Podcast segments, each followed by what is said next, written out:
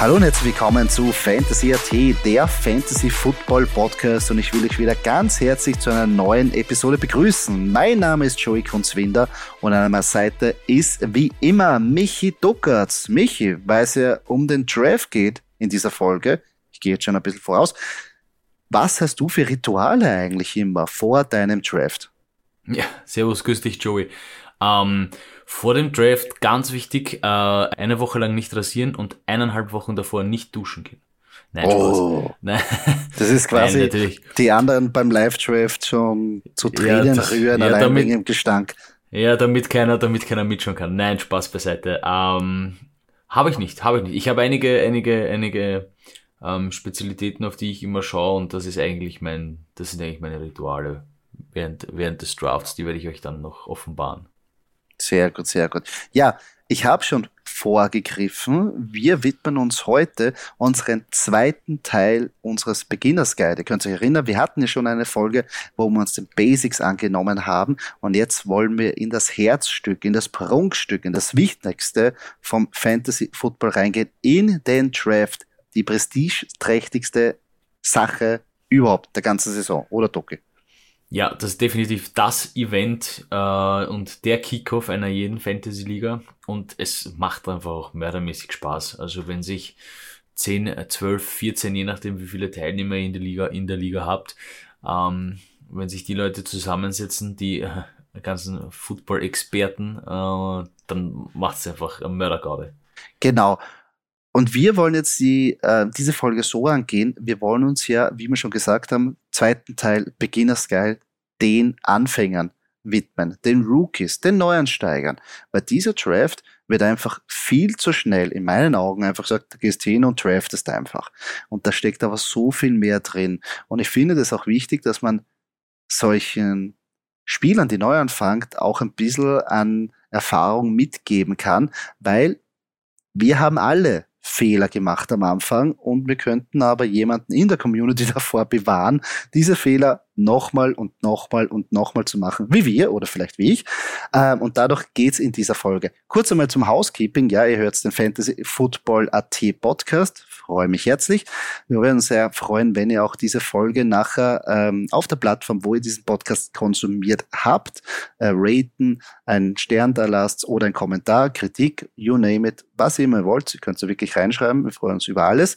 Ihr helft uns ungemein, die Community und uns zum Podcast, dass wir da weiter wachsen und dass wir da größer werden können. Und falls ihr keinen weiteren Content versäumen wollt, ähm, folgt uns auf den sozialen Medien, am besten auf Instagram, da könnt ihr uns Nachrichten schreiben, mit uns in Kontakt treten, uns Fragen stellen. Wir bauen die gerne in Podcast ein. Wir würden uns sehr freuen.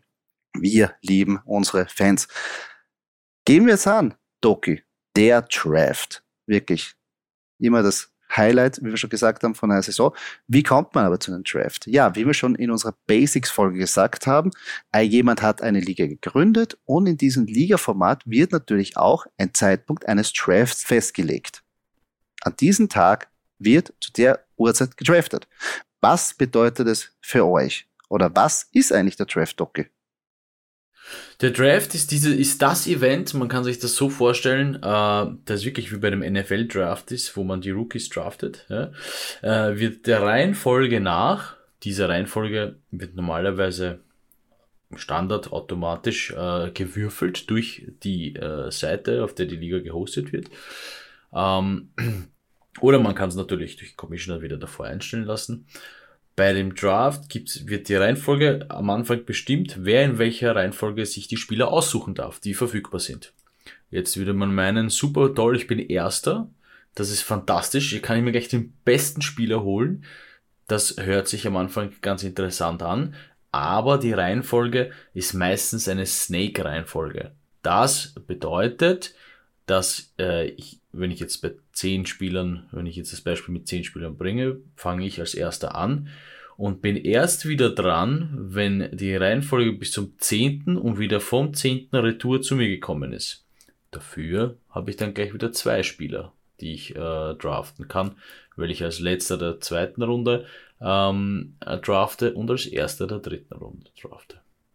Genau, und da ist es auch entscheidend, dass davon sprechen wir, je nachdem, wo wir uns im Draft befinden, am Anfang, in der Mitte oder wie man sagt am Ende oder auch den Turn, wenn man da ja quasi einen Dreher macht und wieder zurückmarschiert, wie ich meine Strategie aufbaue oder welche Spieler von Anfang an für mich theoretisch verfügbar sein werden. Wir gehen jetzt davon aus, die wichtigsten Runden sind eigentlich die Runden eins bis fünf oder beziehungsweise noch wichtiger sind die ersten zwei Runden, weil da tendenziell die besten Spieler weggehen. Muss aber nicht immer so sein, weil wenn sich der beste Spieler verletzt und für die ganze Saison ausfällt, Christian McCaffrey zum Beispiel, dann bringt man der während der Saison nichts und der First-Round-Pick ist einmal verschenkt. Das weiß ich aber im Vorhinein nicht. Also ich kann nur davon ausgehen, von der Theorie, wie ich mir die Saison vorstelle oder wie die Projections sind. Und da ist es so, dass standardmäßig meistens in den ersten zwei Runden die besten Spieler gepickt werden. Und ja, jeder Spieler darf nur einmal genommen werden. Das heißt, wenn es einer nimmt, habe ich keine Möglichkeit mehr, den im Draft zu nehmen. Und ja, ich kann mir jeden aussuchen. Ich könnte wirklich jeden und alles draften, was auf dem Draftboard ist, inklusive einen Kicker und auch eine Defense-Special Team. Um, ähm, was passiert jetzt, wenn ich keine Zeit habe für einen Draft? Also mein Commissioner hat jetzt äh, die Uhrzeit festgelegt und das Datum festgelegt und ich kann einfach nicht.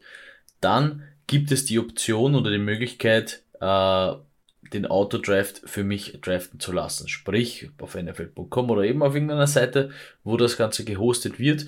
Ähm, kann ich das Ganze automatisch rennen lassen und äh, das, die, das Ligasystem pickt mir dann die Spieler automatisch. Ich kann aber auch diesen Autodraft ein bisschen beeinflussen, indem ich mir eine Reihenfolge äh, zuvor zurechtlege und sage, okay, meine Favorites sind die, die, die, die, die, die, die, die. Äh, da muss ich dann natürlich ein bisschen Zeit investieren, aber ähm, ich habe dann möglicherweise keine bösen Überraschungen, ja, weil das System irgendjemanden gepickt hat, auf den ich wirklich keine Lust habe. Ja. Richtig. Das heißt, wenn man wirklich sich nicht einmal auseinandersetzen will, kann man auch den Autodraft, sprich den Algorithmus für sich entscheiden lassen, wen ich im Endeffekt danach in meiner Mannschaft habe. Ja. Muss nicht immer aufgehen, kann aufgehen, jeden das einig. Aber man bekommt auf jeden Fall eine bessere Mannschaft, wie wenn man nicht draftet und danach im Waverwire herum suchen muss. Also, aber Standardmäßig ist es so, wie wir schon gesagt haben, dass auch wenn man keine Zeit hat oder man hat technische Probleme oder man kann nicht ins Internet oder man kann nicht bei der Veranstaltung teilnehmen, dass jemand für einen draftet. In dem Fall ist es der Computer oder die Rechenmaschine oder der Algorithmus. Okay, Joey, welche Strategie würdest du jetzt einem Rookie empfehlen? Ich würde eines dieses Jahr empfehlen. Nehmt euch in den ersten zwei oder drei Runden zwei Running Backs und einen Wide Receiver. Und da nehmt ihr auch immer den Besten an Bord, wenn ihr euch nicht damit auseinandersetzen wollt. Was heißt das? Der Beste an Bord. Ihr habt dann immer ein Ranking. Das ist immer von Seite zu Seite unterschiedlich. Und da würde ich sagen, nehmt euch zwei Running Backs und einen Wide Receiver mal in der ersten Runde. Danach könnt ihr taktieren, macht's, was ihr wollt im Prinzip, aber mit so einem kleinen Setup, mit vielleicht zwei Running Backs und einen Wide Receiver. Danach kann man noch immer schauen, wie es ja du gerne machst, dass man vielleicht noch einen Quarterback sich in der vierten oder fünften Runde holt, weil man den unbedingt haben will. Das ist ganz normal. Aber wenn ihr mal einen Polster habt, ich würde empfehlen, zwei Running Backs, ein Wide Receiver in den ersten drei Runden. Ich würde mir jetzt, ich würde einem Rookie jetzt nicht empfehlen, dass er gleich am Anfang einen Tight End wie Travis Casey draftet, weil da braucht es schon ein bisschen eine Ahnung, wie ich dann nachher meinen Roster aufbauen muss, damit ich dann nachher noch halbwegs irgendwie vernünftig in die Saison steigen kann.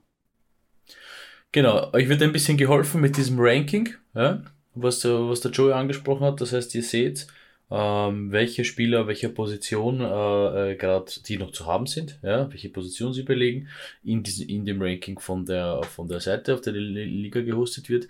Ähm, und was ich ab und zu auch verwendet habe, ist ein Cheat Sheet. Was ist ein Cheat Sheet? Äh, man kann auf diversen Football-Seiten, ESPN, NFL, wie, wie, sie auch alle heißen, äh, sich ein Cheat Sheet downloaden. Das ist eigentlich nichts anderes wie so eine, wie die Reihenfolge, ähm, die ihr eigentlich während dem Draft äh, vor euch habt, dieses Ranking. Allerdings kann man dieses Cheat Sheet auch nach Positionen sortieren und eben nach Standard Half PPR oder PPR, je nachdem, welche Liga ich habe. Und dann sehe ich mein Ranking und kann quasi mitschreiben, mitkritzeln. Ähm, ich habe das eben damals eben am Papier einfach äh, mit weggestrichen, die äh, Leute, die weggefallen sind. Und wenn sich da zum Beispiel ähm, ein, ein, ein, ein netter Name, wenn da ein netter Name nicht weggefallen ist, sprich, der ist frei geblieben und war weit oben gerankt, dann äh, habe ich zugeschlagen, beziehungsweise kann man sich so ein bisschen dann die Strategie überlegen, okay, gut, da ist der Quarterback dran, da ist äh, der Wide Receiver so in etwa, da ist der Running Back, okay, wie, wie, ähm, wie gehe ich das an, wie mache ich das am besten. Ist aber natürlich kein Muss, ein Cheat Sheet zu haben. Das stimmt. Aber was ihr, was ihr nicht vergessen dürft, jede Seite operiert mit einem eigenen Ranking. Es gibt kein globales Ranking und dadurch kann es sein, dass diverse Running Backs auf einer Seite ziemlich hoch sind, wie zum Beispiel ein Saquon Barkley, der vielleicht bei NFL.com einfach höher ist, als vielleicht bei anderen Seiten. Und wenn ich dann dran bin, kann es sein, wenn ich ein bisschen ungeübt bin, dass ich den dann nicht finde, weil ich die nicht auf der Liste habe, beziehungsweise so viele Spieler over ihn gerankt sind, dass mir der vielleicht durch die Lappen geht.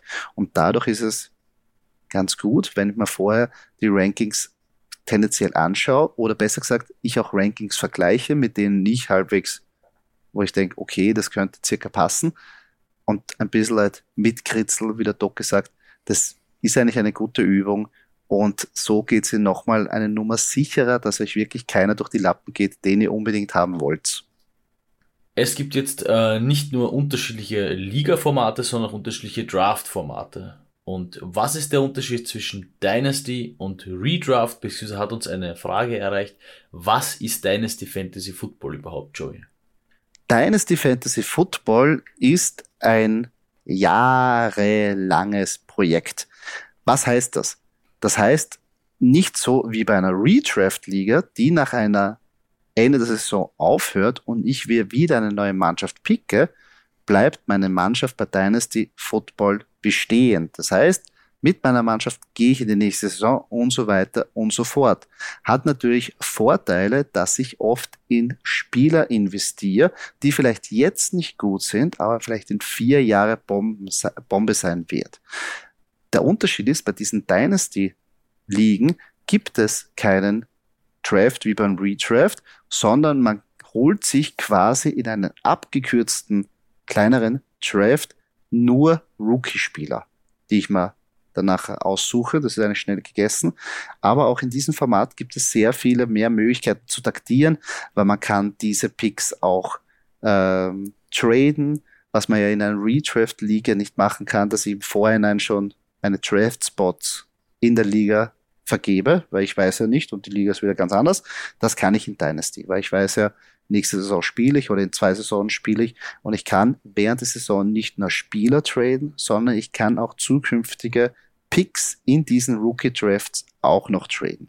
Sehr gut, Frage beantwortet. Und wie schaut's aus mit dem Redraft, Joey?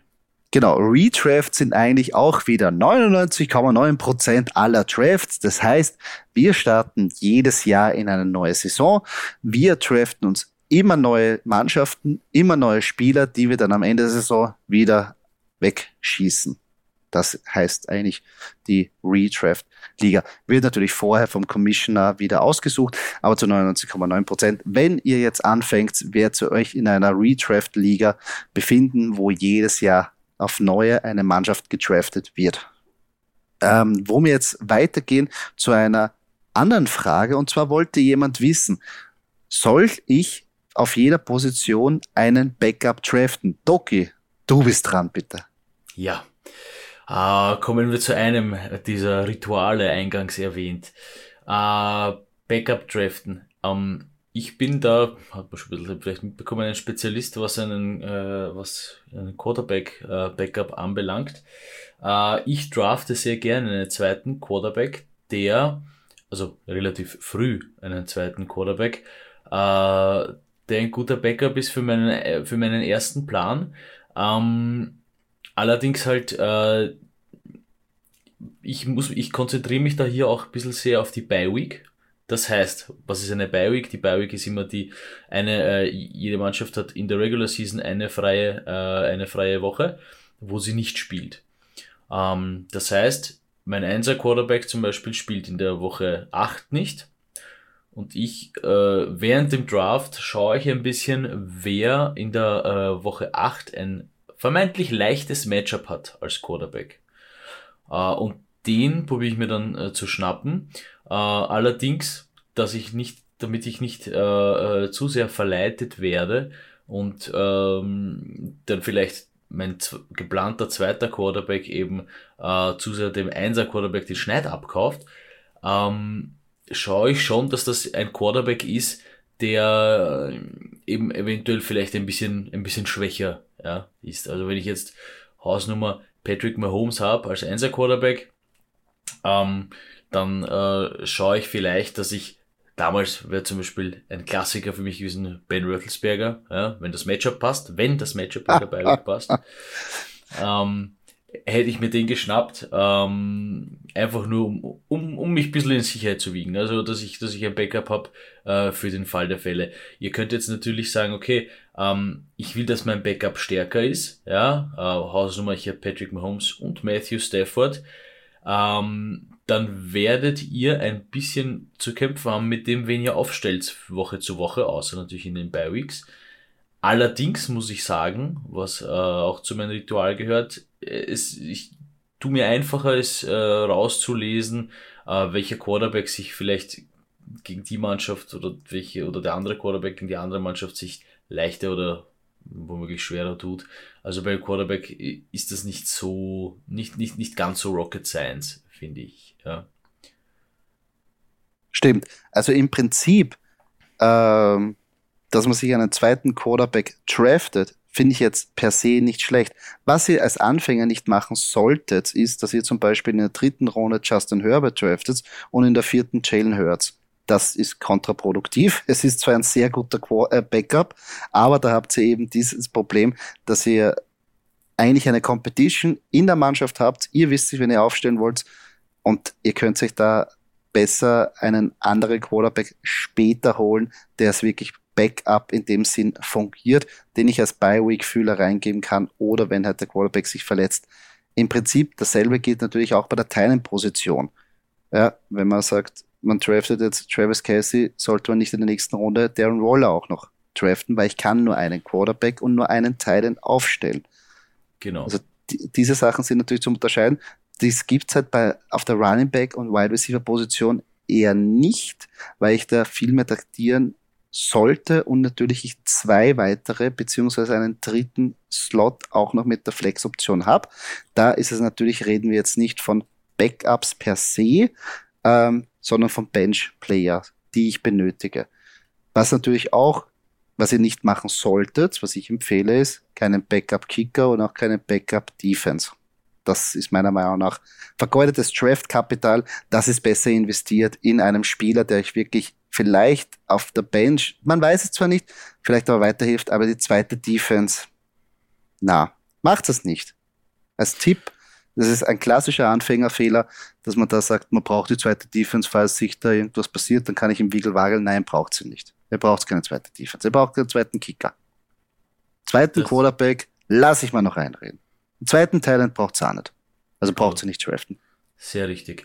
Und zum äh, Quarterback noch, äh, weil ich die Bi-Weeks angesprochen habe, ich schaue eigentlich auch sehr äh, darauf, dass meine Einser-Mannschaft oder zumindest die Spieler, die ich mir vornehme, dass die quasi die Einser-Mannschaft stellen bei mir, dass hier nicht wirklich äh, zwei oder sogar drei Spieler äh, in derselben Woche auf Bi-Week sind. Das könnte für eine böse, böse Überraschung bei euch sorgen. Ähm, ihr, ihr müsst nicht gezwungenerweise drauf schauen, aber wie gesagt, wenn ihr euch jetzt, ihr habt jetzt äh, zwei mörderische Receiver, einen Bomben-Quarterback und ähm, noch einen super Running Back und die sind alle womöglich in derselben Woche auf Bye Week. Ähm, also dann wird schwer, zumindest halt in der einen Woche. Natürlich in den anderen Wochen werden die performen und ihr habt ein super Team. Aber ich möchte euch nur in Erinnerung rufen, dass das eventuell äh, für Überraschungen sorgen kann. Das ist so ein bisschen, wenn ich mir denke, okay, uh, ich, ich drafte mir einen super Quarterback und einen super Wide Receiver aus demselben Team, weil das funktioniert einfach. Mm, ja, muss aber nicht immer, muss aber nicht immer funktionieren. A und B, habt ihr da zum Beispiel ein Bi-Week? Hättet ihr da womöglich ein Bi-Week-Problem? Das stimmt, das stimmt. Also da ein Auge drauf achten. Noch ein klassischer Anfängerfehler, den ihr vermeiden könnt. Geht's nicht systematisch vor.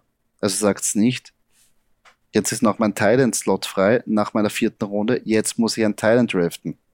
Nein, macht es nicht.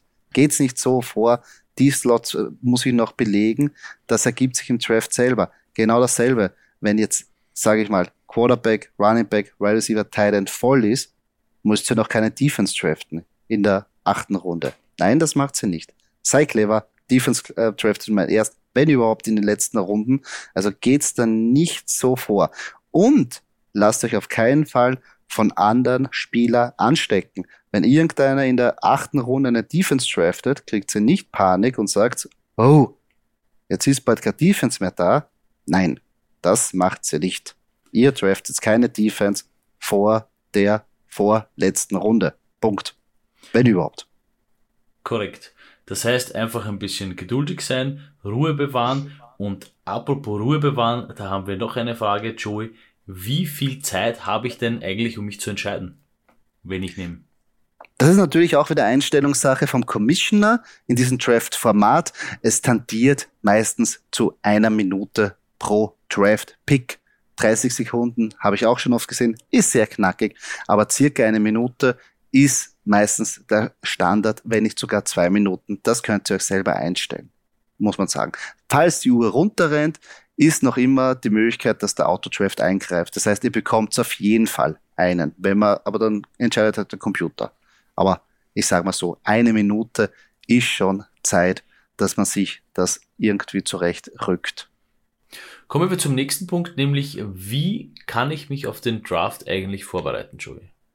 Ja, da gibt es ein sehr geniales Tool. Auf jeder Seite, wo ihr Fantasy Football konsumiert, spielen könnt, gibt es das überall. Und zwar sind das die Mock Drafts. Was ist ein Mock Draft? Ein Mock Draft simuliert einen richtigen Draft, je nachdem, wie real ich das haben will. Aber ich gehe mit dieser Mannschaft nicht in den Krieg, sondern nach dem Draft ist es vorbei. Was mir das aber bringt, a, ich kann einmal da taktieren. Ich kann mal ansehen, wann ist welcher Spieler frei was passiert, wenn ich die ersten Runde nur zwei Wide Receiver nehme? Wie schaut's da hinten aus raus? Wenn ich einen Teil früh nehme, einen Quarterback. Und eine wichtige Komponente ist, ihr lernt das Draft-Tool auf dieser Plattform erkennen. Wo müsst ihr draufklicken, dass ihr den draftet? Wo seht ihr nur die Running Backs? Wo könnt ihr Watchlisten erstellen? Wie das alles ist. Die meisten kennen dieses Draft-Modul erst oder schauen sich das erst an, wenn der Live-Draft ist. Und vielleicht ist man dann auch mit der Technik oder mit der Handhabe oder mit der Ansicht überfordert und man trifft dann falsche Entscheidungen. Also ich kann es nur empfehlen, man sollte sich auch natürlich dieses Instrument, also sprich die Software oder auch diesen Draft-Modus mal vorher anschauen. Und natürlich ist es auch nicht so unpraktisch, wenn man auch diese Zeitkomponente mal drin hat. Was passiert, wenn ich dann wirklich lang suchen muss? Oder wo ähm, agiere ich in welcher Grunde? Wer ist dann noch da? Kann ich nur empfehlen. Das hilft ungemein. Das ist wirklich eine super Übung, um das einmal durchzugehen, auch um zu sehen, um ein bisschen vielleicht das, die Zeit zu managen und sich anzuschauen, okay, ähm, wie viel, wie viel sind eigentlich 30 Sekunden? Ist das mehr als genug? Oder eine Minute? Oh mein Gott, eine Minute und ich muss mir das alles, äh, alles überlegen. Nein, das ist, mehr als genug. Aber das ist eine sehr gute Übung. Ja, das kann ich auf jeden Fall nur empfehlen. Und natürlich auch ähm, gibt es da Unterschiede, je nachdem, wo ihr draftet. Natürlich, ich rede wieder von 99,9% aller Fälle, seid ihr auf irgendeiner gehosteten Seite, wo es eine Software, eine App gibt, wo ihr dann live draftet. Sie könnt es euch vorher anschauen. Das heißt aber nicht, dass ihr immer live draften müsst. Ihr könnt sich euch mit euren Freunden einfach so treffen, im Wohnzimmer, in einem Pub und könnt einfach dort mit einer anderen Software oder auch mit einem Excel-Sheet einfach euch das Team zusammenstellen, wie ihr das wollt. Alles frei und könnt dann nachher diese Teams im Nachhinein in die Software oder auf der Hosting-Seite implementieren. Das heißt, es muss nicht immer alles mit technischer Hilfe sein. Da gibt es auch die Möglichkeit, einen Auktionsdraft zu machen. Was ist ein Auktionsdraft? Da bietet man virtuelles Geld auf einen Spieler und der, der den Zuschlag bekommt, der bekommt auch den Spieler. Kann man auch danach im Nachhinein in eine ähm, Hosting-Seite dann implementieren. Das heißt, lasst euch da was einfallen. Das ist immer ein cooles äh, Get-Together. Ich selber habe eine Liga, wo nur live gedraftet wird und es ist die einzige Möglichkeit, dass ich die Pappenheimer einmal im Jahr sehe. Und das macht tierisch Spaß. Das ist halt danach, da ist es wirklich vom Vorteil, wenn man einen Cheat Sheet dabei hat, weil da hat man keine App, wo man sich das alles anschauen kann, die einem ein Ranking vorgibt und wo man sagt, ja, okay, wird schon passen. Also Vorbereitung und da ein bisschen kreativ werden, peppt wirklich das Ganze auf. Definitiv. Und wie gesagt, am besten eigentlich zusammenhocken, gemeinsam beim Bier und Spaß haben und ein bisschen draften und auf Fantasy, jeden Fall Fantasy Trash talken. Auf jeden Fall. Der Trash Talk ist ganz wichtig. Also wenn, also das ist auch ein Ding. Lernt einmal die Chat-Funktion kennen und schießt gleich den ersten an, der einen Scheiß baut hat. Einfach so. Gleich sagen, was ist denn das für ein Arschpick? Wo man keine Ahnung hat. Kann ich nur wärmstens empfehlen. Macht sehr viel Spaß. Das, aber natürlich muss man auch ich weiß nicht, ob er, wenn man im ersten Draft ist, da wirklich so sich auf Trash Talk einlässt, aber ich kann es nur empfehlen. Das ist echt das Beste überhaupt. Killer, Killer. Ähm, und wenn ihr dann fertig seid beim Draft, bekommt ihr natürlich auch immer bei diesen gehosteten Seiten ein Draft Grade, wo der Algorithmus euch sagt, was ihr gut und was ihr schlecht gemacht habt. Und Doki, wie sind deine Erfahrungen von diesem Draft Grade? Der Draft Grade ist sensationell. Also man kann sich da echt äh, wunderbar reinlesen, was so die Seite sagt, was man, was man hier äh, ähm, gedraftet hat und es gibt auch eine Positionsprophezeiung und die ist nicht zu 99,9, sondern zu 100% einfach falsch. das stimmt. Meistens ist es so, wo da steht, ähm, sicherer League-Winner und mit nur zwei Niederlagen, der ist, der geht mal fix. Genau, und dann verletzt sich der Einser Running Back und der Einser Receiver und dann ist der erste ja. Platz weg. Ja, also auch dieses Draft Grade mit Vorsicht zu genießen. Es ist ein ganz ein nettes Feedback, aber es ist sehr, sehr theoretisch ähm, und basiert nur auf das eine Ranking von dieser Seite. Wenn ihr zum Beispiel sagt, ihr seht einen Spieler ganz weit an, äh, weiter oben und draftest den natürlich früher, wird die Seite sagen, was bist du für ein Idiot, weil der wäre in den nächsten zwei Runden noch da laut deren Ranking. Also mit Vorsicht zu genießen. Das ist eher etwas, was ich nicht empfehlen würde. Trash Talk während dem Draft, highly recommended, aber dann nachher hausieren gehen mit Draft Grades, mit guten Draft Grades, geht nie gut aus. Das kann ich euch sagen. Das kriegt ihr spätestens in den letzten Wochen um die Ohren geworfen. Wenn ihr das in der Gruppe reinschaut, schaut euch auch A plus Grade. Ich rocke. Das kriegst du auf jeden Fall zurück. Das geht wirklich nie gut, ja. Also das, lasst das, da steckt nicht drauf ein. Akzeptiert den Crate, schaut's nachher an und löscht die Mail und sagt, oh, so wie ich das immer mache. die Draft Crates, die Draft Crates sind teilweise ein Wahnsinn, Doc. Es tut mir leid. Also es ist, aber gut. Ich sehe so, ich sehe so. Was soll man machen? Ähm, abschließend würde ich nur empfehlen, auf der einen Seite genießt den Draft, tut euch dort vorbereiten, wie ihr wollt. Also wirklich, ihr könnt euch vorher einlesen oder macht es nicht. Ihr macht Mock Drafts, macht es nicht, wie auch immer. Aber genießt diesen Draft. Es ist echt das geilste Event eigentlich an der Fantasy äh, Season. Und er geht eigentlich zu schnell vorbei für das, wie lange man sich eigentlich drauf freut. Meiner Meinung nach.